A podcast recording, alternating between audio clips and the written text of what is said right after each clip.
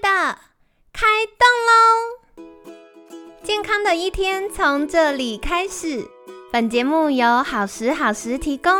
开始之前，别忘了订阅、分享以及追踪好时好时粉砖和 IG。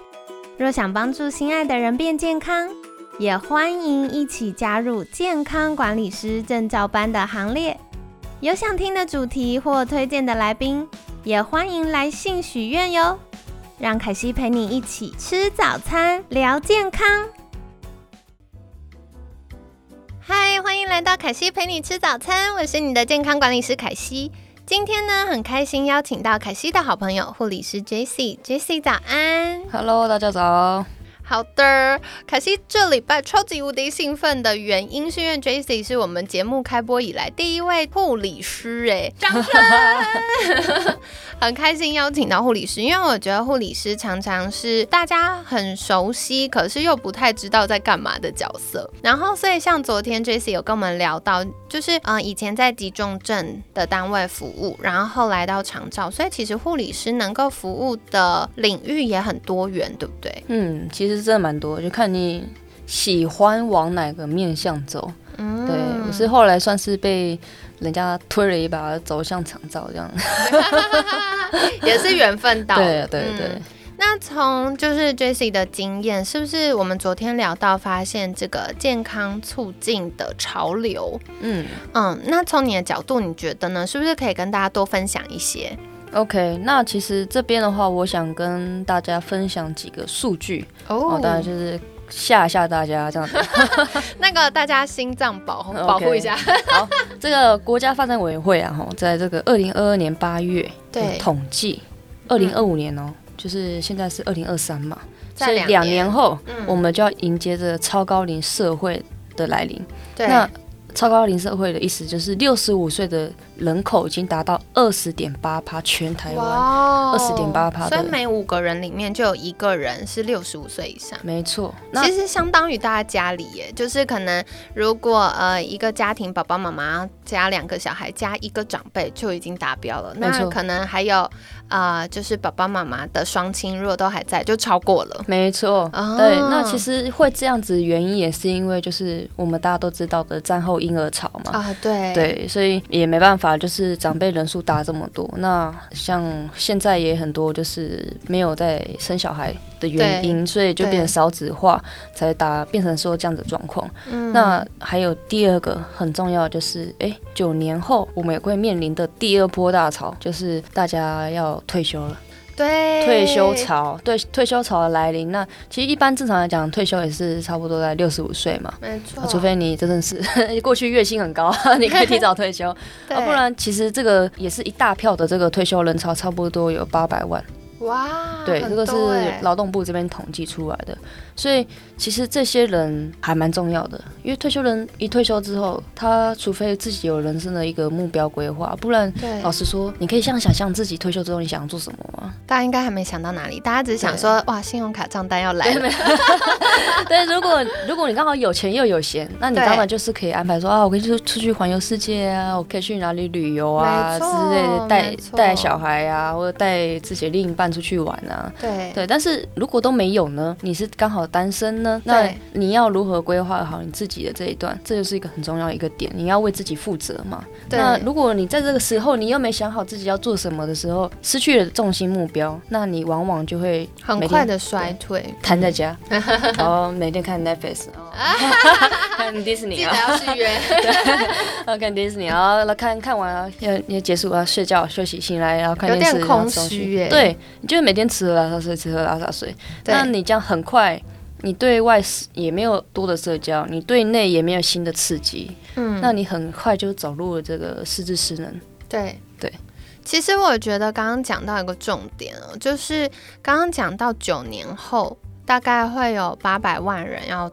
就是我们退休族群高达八百万人，其实台湾现在两千四百万人左右嘛，就是慢慢又。不到了，对，没错，对，好，那所以我们先取整数两千四百万好了，这样相当于三分之一的人都是退休的族群，没错，没错。所以，嗯，剩下的三分之二里面，可能还有一部分是小朋友。然后一部分是嗯不需要对，或者有一部分是他不需要工作或没有工作的状态，所以对整个大环境的那个社会福利啊，还有相关财政支出，然后以及回到缩小变每一个人的状态，就是刚刚 Jesse 有提到的，大家有想过你未来的退休后的生活它的样貌是什么吗？因为假设大家六十五岁退休好了，现在大家很多人活到八十几。九十岁，只要算到九十岁，你会有三十五年。各位听众朋友们，可能有一些都还没有到三十五岁，对不对？你可以想象，你接下来会有比你现在年龄更长那个生命，需要有。有品质、有价值的去度过。那你现在此时此刻可以为自己预备什么？所以再来的话，就是刚刚提到，哎，失智失能，嗯，到底你此时此刻做的是帮未来的生活品质加分，帮你的人生经验做加分？还是会走向失智失能，这其实也是要多多思考的议题。对，没错。那其实，在这一点还蛮这个，我们台湾中华民国家庭照顾关怀者协会，哦，呃，这个总会了哈，嗯，总会有平均统计过，如果这个家庭呢有出现这个失智失能者，对，平均需要照顾九点九年，就接近快十年的时间。那这这个这个年这么拖这么长，原因当然第一个。现在的医疗就是很发达嘛。那在第二个失智失能的长辈，其实，在没有特殊其他疾病、感染症状啊等等之下，其实他们的岁数是可以拖很久的。那其实这部分看起来，你就是会影响到，不要讲个人家庭经济嘛，社会的经济负担啊、政策面啊等等也好，其实这算是国家的共同债啊。嗯，共在的部分，对，没错没错。所以接下来也想要跟各位分享，就是关于这个我们现在行政院白皮书，或者是卫生福利部的白皮书，有讲到几个政策面，嗯，对。对，我觉得刚刚 Jesse 提到这也很重要，真的是社会共债，要共同承担的。因为，嗯，现在也有越来越多是在中壮年，好不容易累积离开小白的阶段，然后在职场上有一席之地，然后不得不要离开职场的主要因素，就是因为家里长辈生病了，然后需要有人照顾了，所以。怎么样可以避免自己成为未来可能小孩的负担？然后或者是怎么样可以提升自己生活品质就很重要。那刚刚 Jessie 有提到行政院白皮书跟这个卫福部的一些相关政策，是不是可以来跟大家介绍一下呢？OK，那在这个卫生福利部白皮书，它在二零二零一三年的时候啊，就是这个行政院。把卫政系统、社政系统组成变成卫生福利部了嘛？哈，对。那他们就是会做一些前瞻性的一些福利政政策的规划。那他们现在有规划，二零二五年他们要实施的叫做全民健康平等的这个政策。好，那他们像这白皮书，我们拉几个出来看。第一个就像是。他们所说的要有公共卫生的概念，就是我们讲的三段五级嘛。那前面第一级就是重预防重于治疗，对，要提升心理的健康职能，好，营造正面的思考能量跟幸福感啊。那他们在这个政策方面策略，他们就已经写好了，主要发展就是整合心理健康跟促进的这个方案。好，那透过刚刚我们一整天都在一。一直在讲的就是跨专业部分哈，对，所以他们也会，他们也是说，透过这个跨部会分工合作的机制，来能够强化个人健康哦。那面对慢性啊、重大罕见疾病的这些照顾者，能够给他们规划一些心理健康的初级方案或活动，嗯，哦，那推广老人的心理健康促进。了解，所以其实这个是很重要的。它不只是针对呃中壮年或针对长辈，它是跨了全龄。所以其实从政策面来说，现在政府也越来越多，除了针对长辈，然后针对失能者之外，也会从呃预防的角度做琢磨。然后再来就是全龄健康也是未来的趋势了。对，没错。然后再来第二个最重要的是，我要要怎么能够提升健康？所以第二个政策就是增进国人健康的运动倍增行动。哦，那在这里很特别哦，因为 H 呃 WHO 有指出，如果你运动量不足，你增加死亡率之外，还有会有其他的风险。第一个，你有二十一到二十五趴会得到乳癌或大肠癌，对，二十七趴得到糖尿病，对，三十趴有缺血性的心脏病。那其实这都是跟运动量不足有关系。对，所以他们后面的现况就就是建议说，哎，十八岁以上成人啊，每周建进建议进行一百五十分钟的这个中等肺力活动。嗯，那你十七岁五到十七岁，至少每天要运动六十分钟。嗯，好，对，那所以培养规律运动习惯，其实这个才是真正促进身体健康活动最主要的一个方法。那就是要鼓励聪明吃、快乐动、天天量体重。哎，押韵。对对 对，对我觉得这真的是很重要，因为嗯，凯西常常在节目跟大家说，凯西就是励志躺平。但最近也动起来了啦，主要的原因是因为，嗯，我真的发现，就算我们有很多策略可以维持体态。可是你摸摸良心，还是会知道，哎，身体的素质，然后肌肉的质量会随着年纪的增加，或者是运动量不足，就是开始下滑。那再来的话，就是刚刚有提到，聪明吃，快乐动，天天量体重，这个很重要，就是帮助我们及早发现。因为如果我们还是停留在过去，觉得啊，一年做一次健检，其实很多人也没有每年做健检，对不对？对，很长都不记得上一次做健检是什么时候。好，那如果只有靠健检，你只能确定你还没有生病，或还没有发现你生病。可是我们要积极的健康，才能够抵抗年龄或者是大环境一些氧化压力造成的疾病风险。没错，嗯嗯，对。那其实刚刚讲到氧化这件事情呢，其实运动最重要的一件事情是它可以让大脑产生这个我们俗称的 DHEA，哦，中文括号中文 脱氢异雄固酮哦，那脱氢异雄固酮其实这个就是属于我们的一个类固醇的荷尔蒙，对它。在男生身上就是睾固酮，在女生身上就是雌激素。对，它就是一个原料了。对，它就是一个总原料。对对对对，凯西在几个月前，到时候我们再请剪辑师帮忙上一下。就是我们几个月前有聊到这个荷尔蒙，然后有跟大家简介一下，就是从原料，然后慢慢会长出。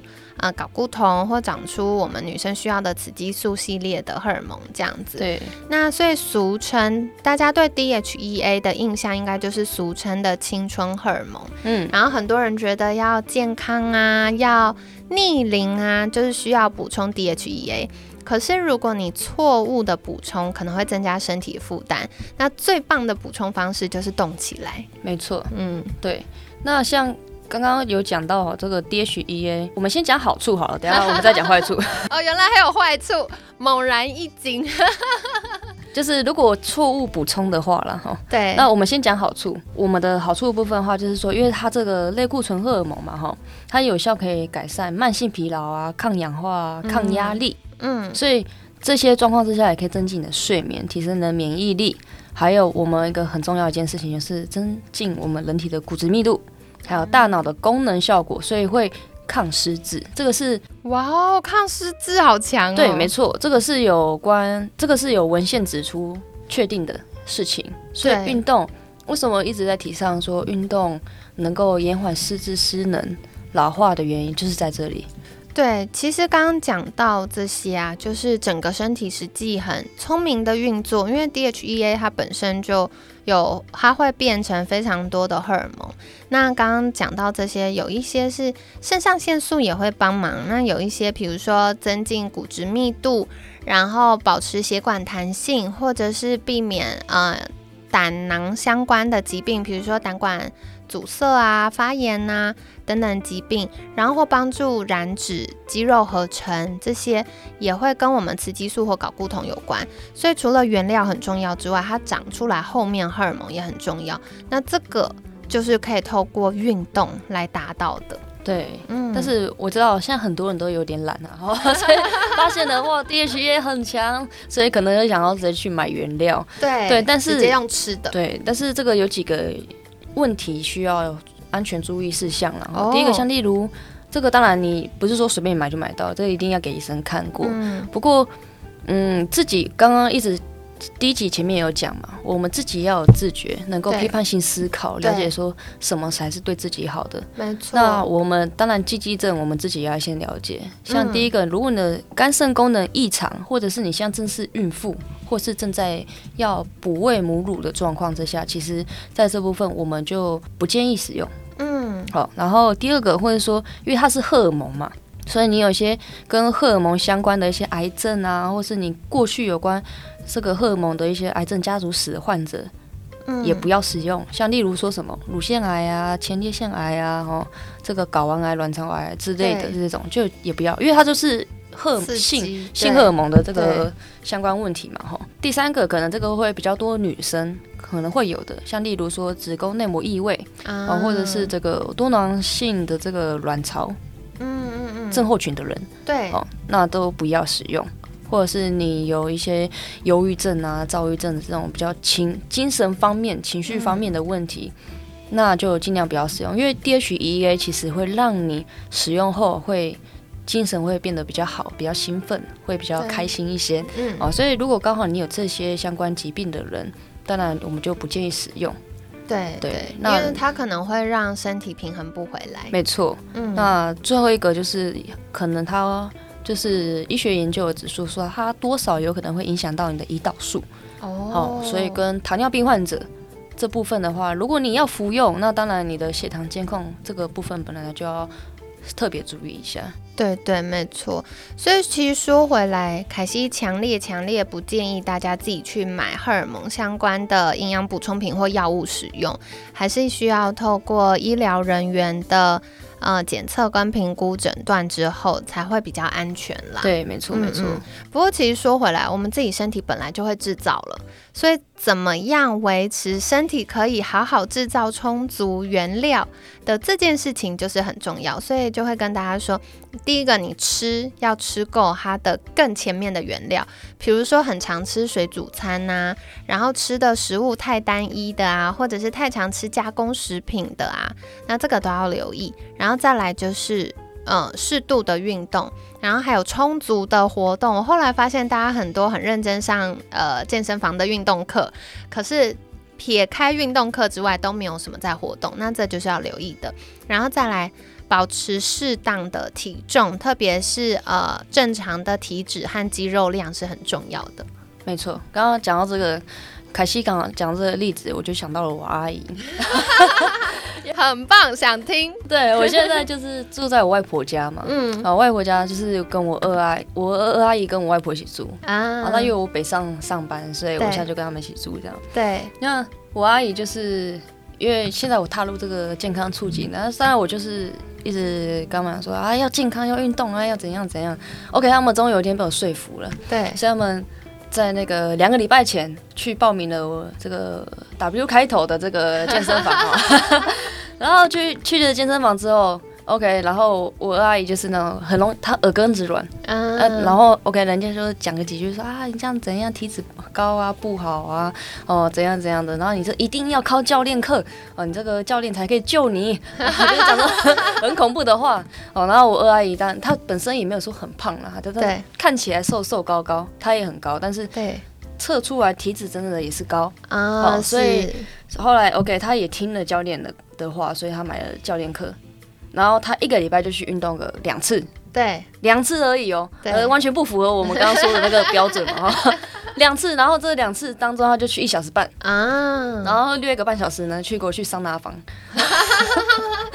OK，太可所以爱了，他就去那个两小时，对。两小时半，因为还有一个半小时是洗澡嘛，然后回来这样，嗯嗯嗯。所以他就等于是在那边真正运动，算是一小时半，然后对半小时桑拿，对，然后回到家之后，他每天我我下班回家那个七八点，然后看到他就给我躺在沙发上这样看电视。我说，我就说，哎、那你就不运动了？他说有啊，我今天有去运健身房。然后我每天都会问哦，然后我说，哎、等下，你不是一个礼拜去两次吗？对他说。有啊，两次就够了。我说两次哪够？我说 你平常还是要运动啊，那教练教你的，那你也可以买弹力带啊，我教你，不然我我买弹力带，那你在家里练，我教你练。对哦，然后现在他就是在家就是至少可以用弹力带来练，就是基本的运动，或者是拉拉筋啊。然后我就催他说：“哎，你过去外面跑步。” 他想说：“好端端外甥女为什么要来住我们家？他的快乐日子结束了，还蛮开心的。” 他觉得现在就是有被我督促到，有开心到，很棒很棒，有一对一私教，对对对，就是他应该其实应该付我教练费，没错，回去记得要一下，没错，对啊，所以就是一定要这么做。那后来他这阵子这样子开始做了之后，其实也就是两个礼拜嘛，然后回头看，哎，的确除了教练真的超他有有效。那当然，后面我们的督促有效。对，那他真的体重，哎，体脂的部分，因为他有买一个体脂机，哦，的确有慢慢下降，缓慢下中，下降中，不错耶。但是我觉得还有很多人有个错误的想法，是认为说我可能在一个月就要有效果。对，其实这个是个错的想法，不可能。我想像我阿姨他们最喜欢做一件事情是什么？那个运动完立刻量体重。然后哎，体重掉了零点五公斤、一公斤，我说哇，我瘦了，我就说没有，这叫脱水。你家喝水下来就补回来，对，运动会流汗嘛，对，没错，所以你会脱水啊。你刚刚去桑拿房桑拿，那这个汗也会逼出来。对，我们人百分之这个七十到九十八都是水做的，对对，我们人就是水做的，所以你做运动，你当然就是脱水。对，没错。可是我觉得这也很好，就是刚刚我听到一个关键，就是 Jessie 会跟。嗯，阿姨讨论说有一些是在家可以尝试的，那就我们不需要把那个运动的门槛拉到那么高，因为比如说一次要去两个半小时，还洗澡什么的话，两个半小时其实对很多人来说时间是很难完整空出来的。可是如果我们日常生活中在家就可以做一些小活动、小运动的话，它积少成多啊，所以这也是很好的做法。对啊，没错，没错。对，那转回来，好，我们讲到这个增进国人健康的部分啊。对，其实，在二零二五年，卫生福利部这边政策就是有提到说，他们也会辅导医疗院所，嗯，转化健康促进跟预防医学的设立，嗯，提示系统，针对一些慢性疾病啊的这些个案，能够医生哦会主动提供健康促进的服务，对，还有。教导医生他们如何开立运动处方，嗯，那其实这件事就很重要，对，因为医生开不开立，那民众听不听，跟后面如何去督促使用，跟正确的去运动，还有后续的一系列的完整的关怀追踪等等，这个我觉得就是跟凯西这边的监管师就很有达成一个一致性的一个效果，嗯，对，嗯，没错，就是不同的专业别可以相辅相成，然后透过。监管师做后续的追踪或者是服务，让大家可以更无痛衔接，这样子。对，没错，没错。了解。所以在这个部分来讲的话，最后当然还是又回归到现在了哈，就是我们强调这个呃社区老人的健康促进活动，嗯，那就是延缓压缩失智失能长辈的这个期间呢。那就是我刚刚呃前面第一集所说的，那我们长城二点零都是在往后顾。但是我们现在应该往前推，往前，嗯，对，往前推，这才是我们现在最重要的事情。对，我觉得这个其实也是监管师为什么现在呃整个市场上越来越有需求的原因，因为监管师一再关注的是前驱、前驱更前驱的指标，所以很多时候我们看的可能是抽血的数据啊等等，可是监管师会从家庭当中就可以量测到的数据，或者是再往前他的。呃，体感如何，体围如何，然后或者是再往前，他的睡眠、饮食各项生活面向直化的指标如何去做把关跟观察。当监管师观察到有些指标是呃慢慢退步的时候，我们及早介入就可以确保大家的健康和安全。然后再来的话，我觉得。在整个服务的面向啊，大家如果可以有不同专家协作，然后透过完整的评估，然后健康促进的方案，还有运动赋能的方案整合的话，就可以远离我们所谓三等公民的状态。对，三等公民就是我们常讲的嘛，哈，等吃等睡等死啊，这是一个很被动消极的，没错，对。那尤其机构就是常常出现这样状况，二十四小时住宿型的机构了，没错，因为大家能够维持的就是最低限度的，比如说让你不要呃失能或者是恶化太快。可是他就是只能停留在这里。那随着年纪增加，或者是他可能呃服务人员的比例更下降的时候，他就没有办法呃积极的促进。所以未来从政策面，还有整个社会环境的风气面，还有专业的专家们的职能，都会慢慢建构，就是要积极的做健康促进的事情。对，嗯那其实像这个刚刚讲的是卫生福利部的白皮书嘛？对，好，那行政院的这个他在二零二一年也有拟定了高龄社会白皮书，他讲了四大点，哦，那在这四年当中，他也预计投入一千两百亿来去做这件事情，哦，就是因应高龄社会的对策方案。好，对，那这四大点是什么呢？就是第一个叫做自主，嗯，自，然后第二个叫自立，第三个叫共荣，第四个叫永续。好，那为什么会讲这四个？其实主要应对的也就是四个问题。第一个问题就是大家的平均寿命已经延长七岁了，对，医疗太发达了，嗯，这个平均寿命已经延长七岁。哈，然后第二个就是无没有人供养的老年生活，少子化嘛，没错。那带来也有很多人，经济条件 OK 也不错，他们可能选择移民啊，或者是不要讲移到国。其他国家了，可能就是跨县市也好，对，所以变成很多是老老照顾或者是个人独居状况。其实，在长照很常发生这种状况。嗯，哦，第三个就是医疗费用随着年龄的增长，它也会急速的增加。嗯。因为人老了，你的知识层面不增不一起跟进的话，那你当然你的这个医疗费用一定逐渐增加。那其实又是回归到我刚刚讲的，我们这个整体社会的工业。对，好。那第四个就是长期看护的需求，因为没有人供养老年生活嘛，或者子女在不在家，嗯，那当然需要人照顾，又不舍得把他送去机构，那当然就要找外籍义工。来去做这个协助，在外籍义工也可以跟跟各位分享哦。像因为前阵子因为疫情嘛，对，哦，所以有阵子呃外外籍义工的这个中介进来都是越南啊。对。那因为现在因为疫情，他们总他们还是要要回国，对。所以越南的回国之后，现在换的是菲律宾来比较多。对。那菲律宾来的，其实现在大家知道，看护过去我们只要付每个月月费。对。还有中介费，对，这样就好了。对，那可是现在很特别，是这个看护竟然我们也要负担他们在原本国家所被训练的费用哦。所以他们在原本国家训练费用十几万，然后中介引进来的费用，加上每个月我们给他的费用，对，月薪嘛，对，还要你包吃包住包喝啊。这个一个月第一个月下来，你就差不多花花了要二十几万了。哇，对，因为菲律宾会讲英文，他们比较高级一点，对对，就会比较贵一些啊。比起越南来说，他们会比较贵一点，没错没错。对，所以在这部分来说，其实也是在整个冲击到了我们这个社会的福利负担，哦，然后还有我们台湾社会整体产业的薪水。嗯，其实这部分来说，我们应该要从这个人力啊、服务啊、空间跟法法规各方面来去重新建立制度。强化我们的长照服务跟普及性，还有在地化。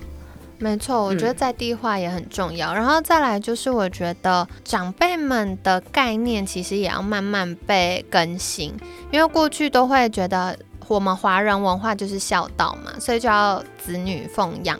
可是当子女基于现实考量没有办法同住的时候，我觉得很长，爸爸妈妈也是爱我们的，就啊没关系啊，我自己照顾自己。可是当距离产生的时候，可能他们要在呃，比如说要跟其他建立新的人际网络的时候，就会慢慢有挑战。所以，怎么样及早？我觉得其实我们很多听众非常年轻，二十几岁、三十几岁。我觉得此时此刻，你要有意识的为你父母做一件事情，就是积极鼓励他去融入他新的自己的人际关系。没错，因为随着年纪增长，人会有惯性。那你要再让他去做一些新的事情，对他来说其实是有心理压力的。所以，如果我们可以透过有技巧的引导跟陪伴，在呃他现在还有意愿跟体力的时候，去建构这些人际网络的话，对于未来包含他的呃生活品质，还有呃。照护，或者是对于他的自理跟避免失能退化的状况，然后还有心理的健康，其实都是有非常多元的好处。那这也是补充给大家的喽。那所以今天呢，就是 J C 跟我们聊到了许多，就是嗯，从政策面跟大家分享了许多相关的统计数据，还有一些政策的白皮书等等。那也提到了，就是诶，未来这个吃动跟体重管理是很重要的，所以也是跟大家分享，除了照顾爸爸妈妈之外，我们每一个人此时此刻就可以为自己多做一些努力。那今天就分享到这里啦。那不知道你印象最深刻的是什么呢？也欢迎跟凯西分享哦。大家不知道听完数据之后有没有得了大吃一惊的感觉？开始要存钱。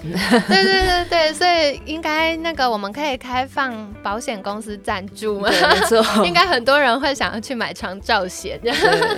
对，不过我觉得说回来，就是除了帮自己预防一些风险之外，很重要的也是可以同步从健康着手。那这样子也是预防风险，然后提高生活品质的好方法哦。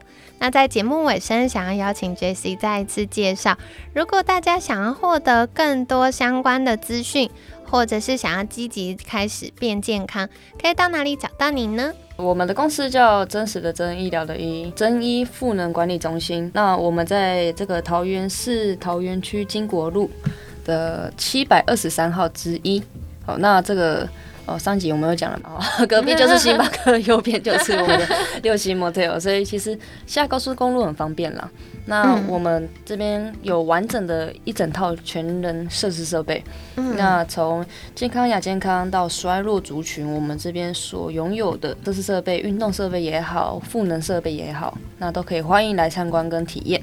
好哟，所以这是跟大家分享的部分。那如果住在北台湾的呃这个听众呢，有机会的话，可以先打个电话联系，然后可以去预约参观或者是体验哦。哎，亲爱的，我真的很鼓励你们去，因为凯西去参访过几次之后，我觉得超酷，有很多很有趣的设施。然后偷偷讲一个政治不正确的话，还有那种躺着就会变健康的工具，没错没错，让你坐着也可以很健康。对，所以跟大家分享，就是如果你跟凯西一样，就是想要懒人变健康的话，哎，赶快去体验一下喽。那今天感谢护理师 Jessie 的分享，每天十分钟，健康好轻松，凯西陪你吃早餐，我们下次见啦，拜拜，拜拜。